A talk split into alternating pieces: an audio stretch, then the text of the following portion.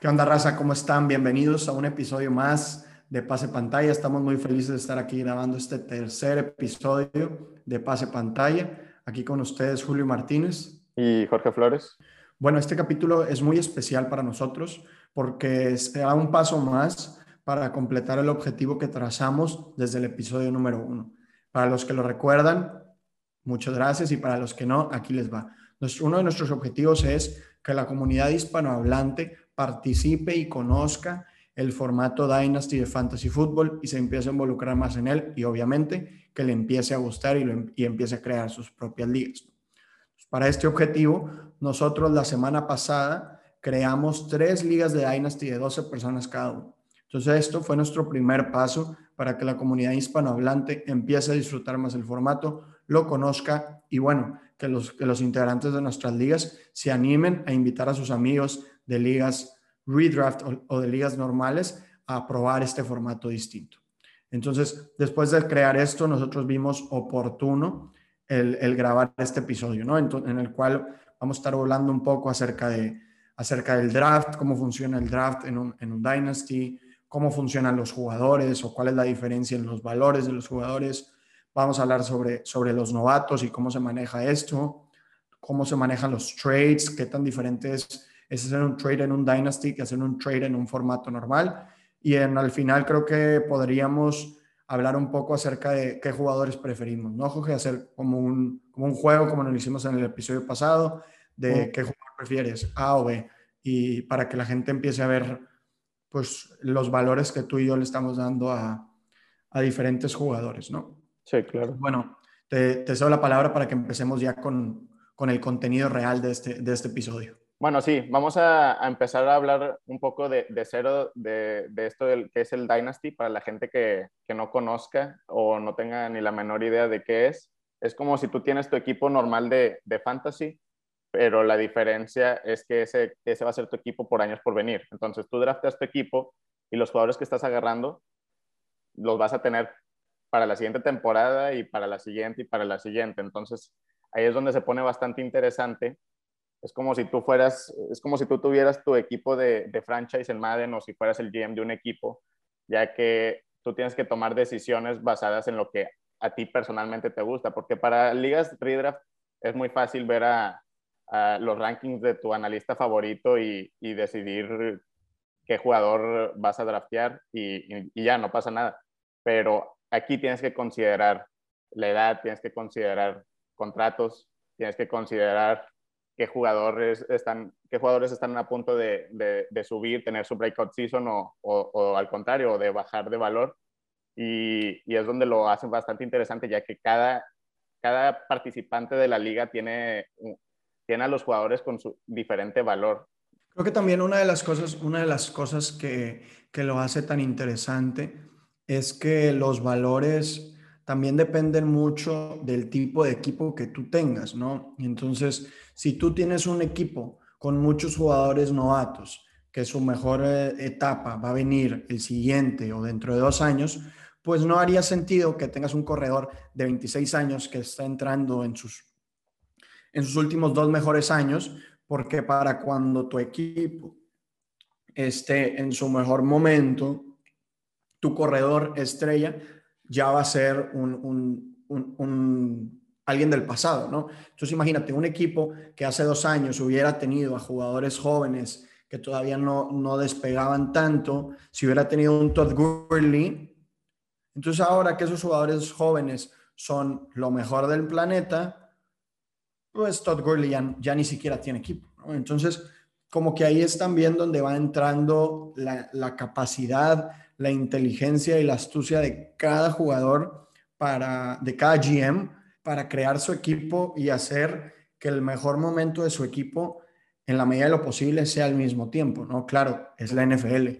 ¿Quién hace dos años o tres, quién se iba a imaginar que dos años después Todd Gurley ya ni siquiera iba a estar en Rams y no iba a ser un buen jugador? ¿O quién hace tres años se iba a imaginar que OBJ ya no ni siquiera iba a ser un top 24 o un top 36 receptor de la liga. ¿no? No, la NFL no es tan predecible como muchas veces creemos, queremos creerlo, pero claro, eh, aquí entra la, capacidad de cada uno de los GMs para planear su equipo y, y llevarlo a, buen puerto, ¿no? A final de cuentas, el Dynasty sigue teniendo el mismo objetivo que Redraft, que es quedar campeón, que es tener los derechos de decirle a tu liga, soy mejor que todos y cada uno de ustedes. Y si lo logras hacer más de una vez, pues aún mejor, ¿no? Entonces, ¿cuál es el primer paso para poder crear este equipo de ensueño que te lleve al campeonato? Es el draft, ¿no? Entonces, este draft es, es diferente en el sentido de que, bueno, normalmente es mucho más grande porque al ser un Dynasty se, se presta a que la banca sea de más de 10 jugadores. ¿Por qué? Pues porque también se le da el espacio a, a los GMs de que, de que, bueno, puedan como guardar jugadores que ellos creen que el año que viene ahora sí va a ser su breakout. No sé, por ejemplo, un Brian Edwards de Las Vegas o un Paris Campbell de Indianapolis, que tal vez no obtuvieron muy buenos primer año, muy buenos primeros dos años, pero pues se da el espacio para que los jugadores que tú crees que la van a romper, la rompan. Aunque claro, no, no se puede guardar a 30 jugadores esperando que, que la rompan, ¿no? También tiene que haber algunos jugadores que, que estén libres, ¿no? Entonces, bueno, un draft, eh, lo normal es que sean lentos, porque al ser muy largo, pues también Imagínense un draft de 30 y pelos de rondas con dos minutos de reloj. Si los drafts normales de, de redraft, que son de 15 rondas, te, abarcan dos horas, pues bueno, ahora imagínense uno de, uno de 31. Entonces lo normal es que es un draft lento de 4, 8, 12, 2 horas de, de reloj y obviamente se, se, busca que todo el mundo escoja lo más rápido posible. Pero pues también este, este tiempo es amplio para darle espacio, espacio a trades, ¿no, Jorge? Sí, es lo, es lo que lo hace bastante interesante. Nosotros ya que, hemos jugado en, en, varias ligas juntos, se da mucho eso de, de, ¿sabes qué? A mí lo que hay en este punto no me gusta, deja, mejor hago un trade down, me deshago de este pick para alguien que sí está buscando uno de los jugadores que queda y que cree que no le va a llegar al pick que tenga. Y, y así es como un win-win y, y sí se pone bastante interesante. De hecho, la, una liga que hicimos justo esta off-season, se dieron un chorro de trades de, de, picks de todos los equipos. Yo creo que no hubo ni un solo equipo que se haya quedado con todos los picks que, que tenían eh, al principio. Y sí, le da mucho, mucho sabor a eso, al draft, ya que el hecho de que sean de tanto tiempo le da, es más metodológico, ¿no? Y, y se pone bastante interesante. Ahora, hablando de los valores, nomás para una magnitud, que sea una magnitud para la gente que siga sin comprender como este concepto. Eh, en ligas redraft tenemos que a Derrick Henry como uno de los top 5 running backs de, de la liga, ¿ok? Y bueno, ahora, Derrick Henry tiene 27 años, lo cual no es ideal para un corredor para, para Dynasty, porque sabes que está muy cerca de, de ese punto de, de, empezar a bajar de, valor significativamente. Entonces, para un equipo contender obviamente va a ser una muy buena opción, pero yendo en el draft no se iría en esos primeros cinco picks que está normalmente yéndose, se, se podría ir hasta en tercera, cuarta ronda. Sí, otro de los valores que, que ahí difiere mucho son los running backs y los wide receivers, ¿no? Creo que ahí ya cada, cada dueño va a hacer pues, lo que quiera, ¿no? Hay, hay algunos dueños que no le gusta tener running backs porque sienten que dura muy poquito su valor. Hay otros que, que se preocupan por el running back después. Hay otros que siguen la misma estrategia de redraft y lo toman desde un inicio y que Dios los ampare dentro de tres años. Entonces, ¿por qué? Porque el valor de un running back es mucho menos estable o es mucho menos duradero que uno de un receptor. Y aquí les va un dato bien sencillo. En el 2017, yo tomé los 24 mejores running backs en puntos y los comparé contra los del 2020 y solo cuatro corredores repitieron ser top 24. Y de esos cuatro, solo tres siguen siendo considerados en, el, en el ADP de Sleeper como corredores top 24. ¿no? Entonces tenemos de los, de los 24 mejores, 20, de, los 20, de los 24 mejores running backs, ahora solo tres son considerados top 24. Sí. hice lo mismo para wide receiver y 11 receptores repitieron ser top 24 en el 2017 y en el 2020. Y de esos 11, 6 son considerados aún, de acuerdo al ADP de Sleeper, jugadores top 24 en su posición. Entonces, ¿eso qué dice? Que el doble de los wide receivers, bueno, el triple de los wide receivers van a repitieron desde hace tres años ser top 24 y que el doble de ellos, de los comparando con running backs, obviamente, siguen siendo top 24. Entonces ahí que vemos, el, el valor dura un poco más. Ya como queramos nosotros actuar sobre esta información en el draft va a depender de lo que nosotros tengamos en la cabeza. Otra de las cosas, remontándome a lo que decía Jorge sobre los trades, en lo personal, a mí me gusta ver la posibilidad de salirme de la primera ronda y a veces hasta de la segunda, para tener muchos picks dentro del top 50, aunque no necesariamente tenga muchos jugadores top 20. Entonces me gusta tener muchos jugadores top 50, aunque algunos no, aunque no tenga jugadores top 20. Pero claro está que no es tradear por tradear. Entonces yo lo que hago es que en mi cabeza como que voy ordenando a los jugadores en top 12, top 24 y así. Entonces yo tradeo mi primera ronda y alguien me ofrece, te doy una segunda y una quinta. Entonces yo le pongo a, la segunda el nombre de, no sé, eh, DK Metcalf. Y en la quinta, el, el, que, va a estar en la quinta nos va a hacer un, no sé, eh, Mike Evans, por decir algo, no sé. Entonces yo digo, bueno, me conviene tradear a AJ Brown por Mike Evans y ¿quién fue el otro que dije? Eh, Mike Evans y DK Metcalf. Mm, ok, sí. Mm, ok, no. O me conviene tradear a Josh Allen por Russell Wilson y Mike Evans. Mm, no sé. Entonces como que ahí ya yo voy evaluando los trades y, y, decido, ¿no? Porque a veces es, es muy difícil pues una primera por una segunda y una sexta. Ah, sí, no, estoy subiendo, pero estoy bajando, ¿me entienden? Entonces, como que irle dando valor a los jugadores para poder saber si bajarse o no. Y bueno, el siguiente que toca tocar es el Superflex, ojo que, que lo hemos hecho en live streams, pero no es lo mismo en un Sí, y nos han preguntado, de hecho, de la gente de, de, nuestras ligas que hicimos, de por qué, a qué se debe esto del Superflex y, y si se puede jugar sin el Superflex. Claramente se puede jugar sin el Superflex pero nosotros lo que consideramos la mejor opción para Dynasty es que exista el Superflex, porque le da ese valor a los corebacks que en ligas redraft no tiene. Puedes agarrar a, en ligas redraft puedes agarrar a, un coreback que, va a terminar siendo top, top 9 en, en, en el pick 10, en la ronda 10, perdón. Y aquí, tener el hecho de que tengas a dos corebacks les da un valor impresionante y más porque los corebacks suelen durar mucho más que cualquier otra posición que, que no, obviamente que no sea kicker eh, en la NFL. Ya vemos por eso el primer pick considerado por todos, creo que es bastante obvio, es Patrick Mahomes, por el hecho de, de su talento, su habilidad y, y, su edad, que todavía le puede quedar más de una década de juego, ¿no? Y estando ahí en ese top 5 de, de corebacks constantemente. Sí, de hecho, Mahomes, si no es el pick 1, es el pick 2 en todas las ligas. A veces, a veces se va McCaffrey o, el consensus, consensus number one running back en el primer pick, pero Mahomes no va a caer del 2. No. Entonces, yo en los startups que he hecho estos, estos últimos meses, en, el, en la primera ronda se van 7, 8 corebacks en ligas de 12, ¿no? Eso, eso habla de lo valioso que pueden llegar a ser los corebacks eh, en los drafts, ¿no? Entonces, entonces, bueno, ya dentro de cada draft va a haber diferentes estrategias, como habíamos dicho.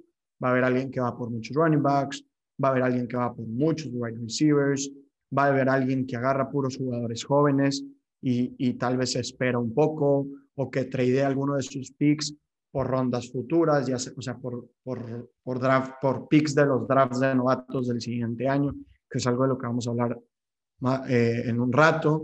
Entonces, va a haber diferentes estrategias. También va a haber el que agarra puros jugadores que están en su pico de performance y que va a intentar ganar estos primeros dos años. Y ya después. Que Dios se preocupe por, por cómo le va a ir en el 2023, ¿no? Entonces ahí es, una, es algo de lo, de lo bonito, ¿no? Que, que hay espacio para que cada quien tenga su propia estrategia y que un trade pueda, pueda beneficiar a ambos, ¿no? Porque en redraft siempre hay como que un ganador y un perdedor, pero yo soy de la idea que, en un, que como en un Dynasty hay muchas estrategias, entonces eso también se abre a que haya un, haya muchos, muchos trades, ganar, ganar. entonces, eh, creo que es algo de lo, de lo bonito y es algo de lo, que, de lo que a mí más me gusta. Porque, por ejemplo, ¿te acuerdas el trade que hicimos el año pasado de Kittle contra Gibson? Que Jorge tal vez pensaba, bueno, Jorge me dio a George Kittle y yo le di a Antonio Gibson. Y aunque a mí me gustaba Antonio Gibson, yo no estaba contendiendo, entonces dije, bueno, esto es un buen momento para, para agarrar un, un Tyrant top 2, top 3. Y Jorge prefería tener a un corredor que le fuera a ayudar a quedar campeón, aunque pues, tristemente no pudo, y que además, pues bueno, le fuera a durar por varios años, ¿no? Sí, fue más por eso de, de que yo estaba en un equipo contendiente y que yo le estaba eh, lesionado en, en el para el, casi el resto de la temporada. Bueno, en el momento no se sabía, pero se sabía que iba a ser un buen tiempo. Y tenía Dallas Goddard de, de Tyren, entonces yo estaba contendiendo. Sabía que Julio no estaba contendiendo, entonces estaba buscando a uno de los a una de las personas que estuviera en un rebuild para, para conseguir a un jugador que a mí me gustaba bastante, que es Antonio Gibson. Yo siempre, siempre confié en él y, dije que me podía ayudar a ganar el, campeonato. Y si no, como quiera, era una joven promesa que me, que me podía ayudar en, en, años por venir. Y pues ahora yo lo tengo rankeado antes que, que Kirill en, en, en Dynasty, entonces no me salió tan mal. Sí, creo que fue, creo que fue una buena estrategia. A mí, pues la verdad, no me fue tan bien, tenía varios, varias ahí primeras rondas, tenía, no, más bien tenía varias segundas rondas, como no me fue tan bien, iba a tener un pick temprano. Entonces me hizo sentido deshacerme de Antonio Gibson y tal vez agarrar a un running back de esta clase, que terminé de hecho con Etienne y con, y con allí. Y pues Tyrant aprovechar la oportunidad de agarrar un Tyrant top, que creo que es fundamental para la construcción de mi equipo aunque haya gente que no lo vea, que no lo vea como tan importante, ¿no? Entonces, ya que tocamos el tema de los, de los drafts de novatos, pues creo que es un buen momento, Ron Jorge, de, de introducir qué es esto de, de, draft de novatos, ¿no? Bueno, sí, pues eh, se da igual que la NFL, se, se hace un draft en la off-season eh, de todos los jugadores que vienen de, colegial. Ya una vez que son drafteados eh, todos a sus respectivos equipos en la vida real, tú con tu equipo, con tu liga, se ponen de acuerdo para realizar el draft de, la liga de Dynasty. Entonces, ¿cómo funciona? Igual que la NFL, al que le fue peor va a tener el primer pick y al que quedó campeón va a tener el último pick. Así le das chance a la gente que tal vez necesita algo de ayuda para, para regresar a ese, a ese a contender. Le, le dan un poco de ayuda y, y, sí, se hace igual que como si fuera un, un, draft normal, pero son cuatro rondas porque pues debido de que, por ejemplo, en este caso ya de la, tercera y cuarto, cuarta ronda eran jugadores que, que lo más probable es que, que, casi no vayan a tener mucho tiempo de juego en, en sus carreras. Entonces, sí, también se pone muy interesante de, dependiendo los valores, porque todos le tienen diferentes valores a, a, la gente. Por ejemplo, Julio agarró con su segundo pick a, Najee Harris, si, bien recuerdo y pues mucha gente consideraría que, que Trey Lance y, Justin Fields eran mejores picks debido a que son corebacks y que pueden valer mucho más en un futuro. Pero pues sí, ahí tal vez Julio lo consideró por el hecho de que dejó ir a Gibson el año pasado y necesitaba un corredor eh, para la siguiente temporada, que al final de cuentas Najee Harris va a ser muy buen prospecto, bueno, en mi opinión. Entonces, sí, se pone bastante interesante también y, y le da, le da como que este, este sentimiento de que la temporada de fantasy sigue, inclusive cuando estás en el off-season, ¿no? El, el, hecho de prepararte para ese rookie draft y, y le, tienes como fantasy los 365 días de, del año, entonces se pone, bien, se pone bien padre y la verdad lo recomendamos bastante. No sé por qué me, me recordaste eso de Najee Harris, la verdad. Hoy volteando para atrás creo que me ganó el hype del draft de novatos y, fui presa de, ese hype de que cuando se acerca el draft de novatos quieres subir y quieres agarrar a, tu chico en vez de, ser paciente y esperar a ver qué te cae, ¿no? Porque yo estaba en, la, en el cuarto pick y, como que yo sabía que había gente buscando subir ese pick número dos para agarrar a Najee y yo quería a Najee porque sentía o siento que estaba solo a un running back de poder quedar campeón porque tenía a Dobbins y a Chubb, y en receptores tenía a Michael Thomas, a Andre Hopkins, a T. Higgins, a Juju, y luego en Tyrant tenía Kiro, de corebacks tenía, a, tenía Tannehill, entonces como que yo sentía que estaba cerca de ese campeonato, y por eso me fui por un running back, que en este caso fue Najee, y también fui por Etienne, de hecho, pero bueno, ahí habrá que evaluar o el tiempo evaluará mi, mis decisiones, ¿no? Entonces, sí, este draft de novatos, como explicaba Jorge, es, creo que también lo padre es que todos los años hay un draft, ¿no? no, no te, tu liga no se queda sin esa fiesta que suele ser el draft, el draft, porque el, el startup es una fiesta, es súper divertido, hay trades por todos lados, tú te subes para agarrar al, al, que te gusta, o si hay varios que te gustan, te bajas, entonces... Eh, los drafts siempre son una fiesta, ¿no? Y, y, y, me acuerdo cuando hacemos redraft, siempre es como, uff, me gustaría poder estar aquí cuatro picks para agarrar a él. Y bueno, en estos drafts se puede, ¿no? Te puedes subir, te puedes bajar, te puedes salir por completo. Entonces, creo que es una de las cosas más, más interesantes, ¿no? Entonces, hay gente que no le gusta draftear, novatos y siempre se sale y luego los intenta comprar un año después. Entonces, aquí también hay muchísimas estrategias y, y bueno, dentro de un draft de novatos, pues también habrá muchos movimientos porque también las necesidades de cada equipo van saltando, los equipos contendientes, pues tal vez no se sientan tan contendientes, empiezan a vender jugadores. Entonces se vuelve un, pues un mercado así, un mercado de abastos de yo quiero, yo doy, yo presto. Entonces, pues es un, es un momento muy, muy divertido. Hay gente que, digo, lo normal es que se haga un draft lento, pero pues también existe el caso, yo he sabido de drafts que son que son en vivo y se dan, no sé, cinco minutos de reloj. Y así como en vida real y a llamadas y, hey, ¿qué onda? Yo te tradeo, yo te doy. Eh, Entonces, creo que es algo muy divertido y es una de las cosas que, que más nos ha enamorado a mí, a mí y a Jorge. Y de hecho, lo dije en el live stream, ¿no? Yo creo que es cuestión de que los hispanohablantes eh, conozcan el, el, formato Dynasty para que se enamoren. Yo, yo no busco que se enamoren, yo simplemente busco que lo conozcan porque estoy seguro que en cuanto lo conozcan y lo jueguen, les va a encantar y van a querer tener sus propias ligas con sus amigos, porque así me pasó a mí. Yo me metí con un montón de desconocidos hace tres o cuatro años a la liga y, y después creé las propias ligas con mis amigos y ahora las ligas con, con ustedes, los que, los que nos escuchan y que a muchos considero mis amigos. Y, y pues lo hace, lo hace algo súper interesante. Y claro, esto que nosotros les explicamos es lo más básico, el tener dos corebacks, el tener dos, dos corredores, tres receptores, es el formato básico. Pero también va a haber ligas en las que den puntos por acarreo, ligas en que le den puntos extras a los tight ends para darles más valor, ligas de 36 jugadores con 36 equipos con tres copias de cada jugador. Entonces ya dentro del Dynasty va a haber mil y un variantes como lo hay en Redraft, pero nosotros aquí le estamos introduciendo el formato normal, el formato básico, que es el que vamos a usar nosotros en nuestra liga. Y, y bueno, invitarlos a que, a que lo intenten, ¿no? Entonces, bueno, ya por último vamos a hablar un poco acerca de trades, de, de, de, qué es lo que nos gusta, de por qué lo creemos. Y bueno, una de las cosas que yo les puedo decir es que los jugadores, los picks, los rookie picks, los picks del startup, todo son, son activos, ¿no? A mí no me gusta enamorarme de un jugador porque pues a final de cuentas, aunque yo, aunque yo sea el GM de cinco equipos o diez equipos diferentes de Dynasty, pues cada uno de mis equipos está construido de una manera diferente, porque pues los drafts siempre son diferentes.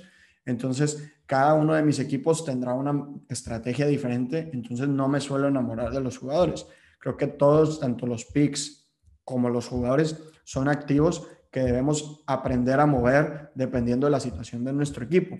Entonces, si aunque yo estoy enamorado de Ezekiel Elliott, y creo que a Elliott le quedan dos muy buenas temporadas, si mi equipo es un equipo que está en reconstrucción o que es un equipo muy joven, entonces sí no hace sentido en mi equipo y me va a tocar tradearlo y no lo voy a dar barato porque yo sé que sí le quedan dos años, pero sí voy a estar inclinado a quererlo tradear y voy a estar buscando jugadores que sean un poco más jóvenes, por ejemplo, un Travis Etienne o un jugador de, segundo año de corredor que no le fue tan bien como un Clyde edwards helaire etcétera, ¿no? Entonces, como que ahí ya van entrando también nuestros propios.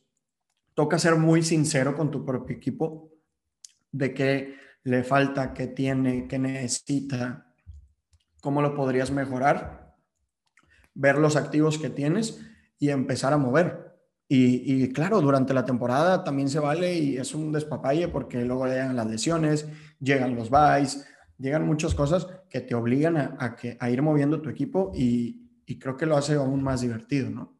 Sí, sí, como dices, creo que el primer paso o el, consejo que yo les daría es ser honestos contigo mismos y identificar en qué posición está actualmente tu equipo y saber qué es lo que necesitas ya una vez que perdiste cuatro, los primeros cuatro juegos, las primeras cuatro semanas de, de, la temporada, decir, oye, algo no está bien aquí, tal vez no soy contender, entonces déjame saber mis jugadores y, y, cosas por el estilo. Entonces, eh, no sé si quieras hacerlo de la dinámica de la que dijimos. Sí, bueno, me animo, me animo para la dinámica. Solamente antes de eso, eh, darle las gracias a los que hayan llegado hasta aquí y, impulsar, e impulsarlos, ¿no? A que, a que creen su propia liga con sus amigos, a que, a que se atrevan, a que no le tengan miedo a este nuevo formato, porque se los juro, se los aseguro que es un formato súper entretenido que les va a dejar mucho. Entonces, bueno, si alguno tiene las ganas de intentarlo, pero le da miedo intentarlo con sus amigos y quiere intentarlo con nosotros, pues bueno, contáctenos, yo les consigo alguna liga donde jugar, o si se junta suficiente quórum, pues creamos una cuarta liga. No, no hay ningún problema. La verdad lo que nosotros queremos es que, es que lo intenten, que le den una probada y que, y que lo busquen. yo, yo sé, después de estos casi 30 minutos hablando con ustedes, probablemente sigan teniendo muchas dudas sobre el formato. claro, Jorge y yo no somos los mejores maestros, a veces tal vez no nos demos a entender, pero cualquier duda, nuestros mensajes están abiertos. Ya saben, arroba Mr. Martínez 9 y, Jorge, con su nuevo Twitter. Jorge-FF para que ahí me vayan a seguir. Ahí, ahí nos pueden seguir y, hacer cualquier duda sobre el Dynasty, porque, porque a veces es difícil, ¿no? Y a veces es, es importante escuchar otras opiniones. Yo siempre intento preguntar sobre mis trades, siempre intento poner encuestas, porque a veces quiero ver eh, qué tan lejos estoy del valor consensual o si hay algo que estoy ignorando, etcétera, ¿no? Entonces, bueno, los animo a que, a que lo intenten, a que lo prueben y a que tengan, pregunten todas sus dudas. Y es algo en lo que, lo que aprendemos todos juntos y que, y que siempre hay espacio para seguir aprendiendo, ¿no? Yo sigo aprendiendo después de casi cuatro años jugando, sigo aprendiendo y la comunidad sigue aprendiendo, ¿no? Cuando yo empecé a jugar Superflex, los corebacks empezaban a ir en la tercera o cuarta ronda. Ahora se van desde la primera. Entonces, creo que el conocimiento ha ido avanzando y la gente ha, empezado a ver. Entonces, pues no le tengan miedo, empiecen a buscar rankings en Internet. Claro, no usen los rankings de alguien más. Eso es algo que yo hice y que, que no, no, los recomiendo que hagan porque luego empiezas a cometer errores Por los demás. O, de los demás, ¿no? O sea, si alguien, por ejemplo, hace tres años ponía Wentz sobre Dak y tú le hiciste caso, que fue lo que me pasó a mí, pues ahora la estás pagando, ¿no? Entonces creo que está mejor cometer errores nuestros, ¿no? Cometer errores propios. Yo rankear primero a Dak que a Wentz y que si pasa lo contrario, bueno, estoy cometiendo un error, pero lo cometí yo, no pagar por el error de alguien más. Entonces yo los, yo los impulso a que vean rankings y a que investiguen, pero también a que tomen sus propias decisiones en base, con base en lo que ustedes creen. Entonces, si ustedes a mí me van a preguntar, oye Julio, tradeo a Sacón, yo te voy a decir, yo tradearía a Sacón por estas razones pero yo no lo tradearía por estas razones, porque lo que quiero es que ustedes tomen sus propias decisiones. Y pues nada, les digo, están abiertos nuestros, nuestros DMs, eh, tanto en pase pantalla como en nuestras redes, para, para, preguntas, ¿no? Y de hecho tenemos una pregunta de una de las ligas que, que salió hace poco, que querían que habláramos sobre el third, third round reversal, que es, haz de cuenta que está el, el draft y va del 1 al 12, no sé, el pick va del 1 al 12 y luego del 12 al 1 y el 1 vuelve a escoger, ¿no? En la tercera ronda de segunda y tercera tiene dos picks seguidos, que es lo normal. Cuando tú activas el third round reversal, se vuelve a repetir. Entonces, haz de cuenta que es del 1 al 12 y luego del 12 al 1, del 12 al 1, del 1 al 12. Como que se repite el orden, ¿no? Y esto lo que hace es que los jugadores, a los jugadores que pudieron agarrar, o sea, los que estuvieron en los primeros picks, y que tuvieron la, la, la, oportunidad de agarrar a un Patrick Mahomes, a un Josh Allen, a un Christian McCaffrey, entonces se les castiga con que en la tercera ronda pues van a agarrar a los, a los que están un poquito al final. Yo nunca he hecho un draft de Dynasty así, pero creo que, que conceptualmente sí me gusta que, que haya ese equilibrio para que el que tenga Patrick Mahomes, dices, bueno, agarro Mahomes, pero con el castigo de, de que la tercera no voy a poder agarrar a los top de la tercera. Entonces, como que se agarra, o sea, si fuera una lista de los top 40, de, de los top 36, pues agarras a los mejores y a los peores de ese top 36 y los que están al final, pues agarran a los del medio, ¿no? Entonces, creo que, creo que es bueno y, y es algo que nosotros pues abrimos y dejamos a debate y a opinión de, de, la liga y a ver qué, a ver qué decidimos en cada uno de los de las, de las tres versiones, ¿no? No sé qué opinas tú sobre el, sobre third round reversal. Sí, yo creo que, que está bastante bien para, para, balancear eso. Aparte, no es como que el tercer pick, más bien el primer pick, le esté perdiendo mucho porque después cuando se dé la vuelta va, va a volver a escoger puntito. Entonces, es, lo único que hace es cambiarle el orden y nomás que no va a tener a, a ese jugador que es, que es mejorcito ya teniendo a, a un Mahomes y, y, a quién sabe quién hubiera agarrado en la segunda ronda. Sí, entonces pues, digo, creo que hay puntos a favor y en contra y, y, pues queda, queda cuestión de cada liga, ¿no? Como les decimos, cada liga tiene sus propias, pues sus propias decisiones y cada liga tiene sus propias versiones y, y los invitamos a que prueben, a que prueben todas las formas, a que no le tengan miedo a probar a IDPs, jugadores defensivos individuales, que no le tengan miedo al Titan Premium, claro, que primero prueben lo más básico y que luego poco a poco se vayan metiendo en, en otros tipos de ligas que, que les podrían gustar. ¿no? Entonces, pues bueno, les repito, los invitamos a que, a que lo intenten. Y bueno, ahora vamos a pasar con, con esta última dinámica que, que, platicamos Jorge y yo. Entonces, Jorge, ranqueame para Dynasty a los cinco jugadores, a los cinco corredores de segundo año, que vienen siendo Dobbins, CH, Cam Akers, Jonathan Taylor y... ¿Quién me falta? Swift. Dobbins, CH, Akers, Swift. Ranquéamelos del 1 al 5.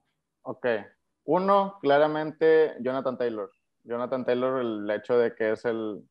Para mí es el segundo mejor corredor que puedes agarrar en Dynasty por el hecho de, de su edad, que tiene 22 años. Y, y, pues es un monstruo de jugador y una vez que se vaya Heinz y Marlon Mack, como lo quieras ver, eh, va a ser uno de los mejores corredores de la liga, si no es que puede llegar a ser el mejor. Entonces, segundo, ya creo que hay un, pequeño espacio y con segundo agarró a Antonio Gibson.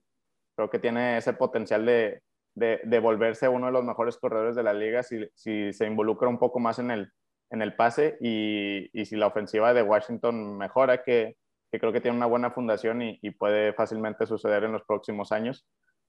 Tercero, yo voy por CH, no, por K-Makers, perdóname, por el hecho de que, de que también tiene 21 años, que es algo que yo considero bastante la edad, y, y tiene ese potencial de volverse un Todd Gurley. Puede que no llegue a ese, a ese nivel, pero con que se acerque, para mí sería un muy buen pick y creo que sí lo prefiero que los, que los tres que quedan. Y bueno, CH, por el hecho de que está en el mejor equipo de, de la liga, la mejor ofensiva, va a anotar puntos y, y tiene que empezar a mejorar en, en, la cantidad de touchdowns que hace. Y yo creo que hmm, ya ahí que es donde se pone complicado con, con Swift y Dobbins por el hecho de que los dos están en situaciones medio incómodas, pero al final de cuentas creo que yo sigo prefiriendo a, a Dobbins. A Dobbins por el hecho de, de que es, es su situación actual de, de, comité que va a tener con, con Gus Edwards puede cambiar fácilmente en un futuro y, y, creo que puede suceder en un futuro más cercano que el que Swift esté en una buena ofensiva que lo permita llegar al potencial que, que en verdad puede llegar. Dale. Entonces, bueno, ahora te toca, ponme una a mí y no se vale repetir. Te la pregunté para la que no me la preguntaras de regreso. ok, a ver. Mm, ok. Te voy a poner aquí a tres eh, receptores que quiero que me, que me arranques para Dynasty. Va a ser Calvin Ridley, va a ser Jamar Chase y va a ser Stephon Diggs. Eh, se, los juramos, se los juramos, raza, son 100% sorpresa. O sea, nadie me dijo a quiénes iban a, quién iba a tener que rankear. Yo tengo mis rankings, pero luego a veces son muy pegados. Eh, para mí ese uno tiene que ser Stephon Dix. Hace poco Matt Harmon con su herramienta de Reception Perception, que es una herramienta a la cual yo le confío mucho, que habla sobre la calidad y la y el, cómo corren las rutas los jugadores, ranqueó a Stephon Dix como el mejor corredor de rutas en la historia de, que, de, que existe Reception Perception. Entonces, atado a, Josh Allen, que para mí es el, un, top 3 QB en Dynasty, no puedo dejar a Stephon Dix fuera de ese top 3, ¿no? Entonces, pongo a Stephon Dix eh, como, como un receptor top 5 y para mí de esos tres que me dijiste es el 1. Calvin Ridley Jamar Chase se me hace más difícil, los tengo de hecho en el mismo tier, o sea, en el mismo grupo de jugadores. A, a Stephon lo tengo una arriba. Es que miren, ah, para mí Calvin Ridley es el, es, ya está probado, ¿no? No, tiene, no, no existe esa curva de aprendizaje que pueda que exista en el 2021, pero la, la incertidumbre qué va a pasar con Matt Ryan del 2022 para adelante y quién va a ser el quarterback de Calvin Ridley me tiene un poco nervioso. Y en lo personal me gusta mucho, mucho, mucho, mucho Joe Burrow. Y creo que esa conexión que puede hacer con Jamar Chase, el siguiente año podríamos estar hablando de Jamar Chase como lo hablamos de Justin Jefferson o de AJ Brown. Entonces, eh, los tengo muy, muy cerca, pero pongo por encima a Calvin Ridley por la seguridad que tengo de que este año Calvin Ridley va a ser un receptor top 3, ¿no? Entonces, yo priorizo eso sobre Jamar Chase, pero creo que también tendríamos que tomar en cuenta cómo está construido cada uno de los equipos para decidir entre Ridley y Chase. Eh, repito, Dix, Ridley y muy, muy pegadito, Chase. Entonces, ahora te la pongo yo a ti para seguir con el, con el tiempo. Vamos con Tyrant. Entonces, yo te voy a decir que que escojas entre dos. ¿A quién prefieres? ¿A Mike Gesicki o a Dallas Goedert? Prefiero a Dallas Goedert. Por, por el hecho de que creo que a Ertz no le queda mucho en el equipo de Eagles y, creo que se puede llevar un rol bastante interesante ya con... Porque al final de cuentas el mejor receptor que tiene Eagles es, es Davonta Smith y, y ni siquiera lo hemos visto jalar y puede que se, se tarde en acoplarse a ese equipo. Entonces creo que Dallas Goddard puede tener un impacto instantáneamente esta temporada y por temporadas por venir me gusta bastante como, como un Tyren sleeper, que no mucha gente está hablando de él. Dale, cerramos con una tuya y, nos despedimos. aquí te voy a poner la que pues ya todos saben. Eh, Kyler Murray o Dak Prescott, nomás quiero que nos digas aquí tu razonamiento. Dak Prescott.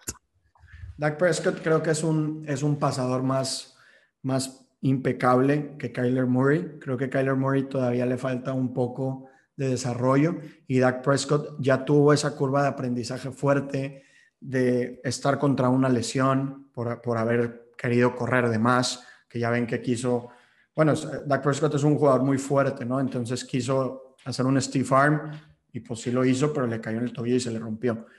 y, y como que esa curva de aprendizaje de, no haber leído tan bien, etcétera, ¿no? Entonces, creo que Dak eh, mentalmente puede ser más fuerte que Kyler Murray y aparte las armas que tiene Dak eh, no se comparan contra las que tiene Kyler Murray. Digo, Kyler Murray tiene de Andrew Hopkins, que es uno de los mejores receptores de la liga, pero de ahí para abajo tiene a Rondale Moore que me gusta, pero pues no lo hemos visto jugar en la NFL.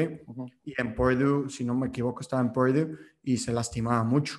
Y luego está AJ Green, que pues ya está grande. Larry Fitzgerald, que bueno, si Green está grande, Larry Fitzgerald es un fósil. Y luego Christian Kirk y Andy Isabella, que nunca la rompieron, ¿no? Mientras que Dak tiene a Michael Gallup, tiene a CeeDee Lamb, tiene a Mary Cooper, que es uno de los mejores corredores de rutas de la liga, tiene a Blake Jarwin y, y, Dalton Schultz, que jaló bien, tiene a Zeke, que sigue siendo uno de los mejores de la liga, tiene una de las mejores líneas ofensivas de la liga. Entonces, y la ofensiva y la defensiva de Cowboys es de las peores, ¿no? Entonces, creo que todo eso se combina para que Dak pueda, para que Dak entre en mi top 3 por encima de Kyler Murray, pero claro, tengo a Kyler Murray en el 4, ¿no? Entonces, yo aquí se escucha como si odiara a Kyler Murray, pero no, realmente es que prefiero a Dak Prescott, pero los tengo en el mismo tier list. Entonces, si tú me dijeras, te doy a Kyler Murray y Rondale Moore por Dak Prescott, probablemente te lo aceptara, ¿no? Porque para mí son, son valores muy similares, pero prefiero un poco más a Dak Prescott y aparte en los startups, Dak, Dak es más barato. Entonces, si tú abres tu app de Sleeper, Dak te va a salir como en el pick 11 y Kyler Murray en los primeros cuatro. Entonces, yo muchas veces lo que hago, si tengo los primeros 3, 4 picks este año, me bajo a los 7, 8, ¿Qué es lo que... agarro a Dak y me, y me llevo una ganancia con todo y que yo escogía un jugador que yo considero mejor que lo que estaba ahí. Entonces, digo, eso tiene riesgo porque luego en una, ya me pasó que me lo quitaran. payaso, me pongo la careta, pero, pero sí, prefiero Dak Prescott a Kyler Murray. Entonces, bueno, cerramos con esta pequeña dinámica. Pedimos, por favor, suscríbanse, denle like, eh, síganlo en caso de que estén en Spotify, esténse al pendiente de nuestras redes sociales para nuevas dinámicas. Y les repito, muchas gracias por estar aquí, muchas gracias por escucharnos, muchas gracias por discutir con nosotros, muchas gracias por participar en los mocks. Estamos muy felices de las respuestas que hemos tenido. No nos esperábamos así, de la cantidad de views, de la cantidad de reproducciones. Entonces, estamos muy agradecidos con ustedes. Les, les digo, si llegaron este, hasta este minuto del podcast, les reitero mi agradecimiento. Y pues nada, mis redes sociales, arroba Mr. Martínez 9 y la de pase pantalla, arroba pase pantalla, guion bajo FF en YouTube, Insta, no, YouTube, Twitter y TikTok. Instagram vienen pronto. Pues sí, muchas gracias. Eh, mis redes sociales, pues es la nueva, Jorge-FF, para que ahí me vayan a seguir. Y, y sí, muchas gracias por todo y, y, muchas gracias por escuchar este episodio. No, no, no lo vayan a seguir, es medio payaso ahí en Twitter, no, no, lo escuchen tanto. se viene, se viene, está, está bueno, sí. Ustedes síganme ahí, no, no se preocupen. Bueno, muchas gracias y un abrazo a todos. Chao. bye.